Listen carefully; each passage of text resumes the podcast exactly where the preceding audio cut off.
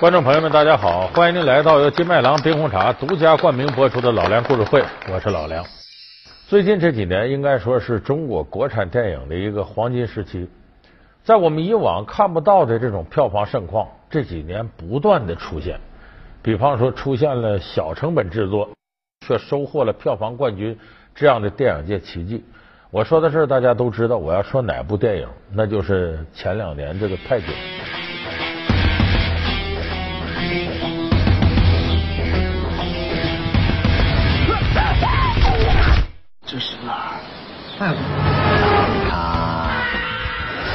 他投入的资金并不多，可最后却成为了国产片的票房冠军。那么这样的奇迹是谁创造的呢？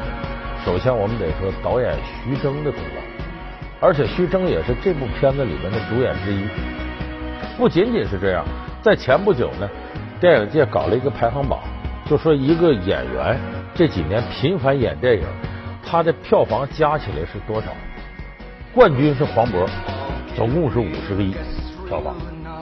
排第二名的徐峥二十八个亿。就说一个演员有这样的成就很了不起了，同时他又是最高票房影片的导演，像这样的全才在中国电影界，我觉得不是多，而是太少了。如果中国电影要想繁荣起来的话，真正达到一个高度。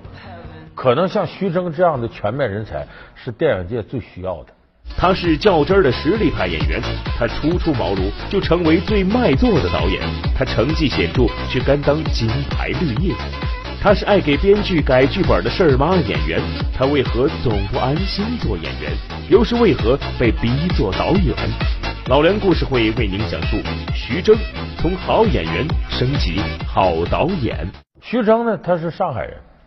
其实，如果你要从喜剧搞笑的角度来讲，徐峥的天赋并不算是顶尖儿，因为往往中国现在搞笑呢，都被一些草根人物把握在自己手里。你比方说黄渤呢，的头发乱草似的黄的，身上的衣服不是沾上血就是沾上脏的东西。你丫的很全，你你你有良心你咋了？砸了？砸了？我问你砸了？葛优呢，小人物。略带着一点北京市的调侃，你不会是和饭馆勾着假借谈恋爱宰客的托吧？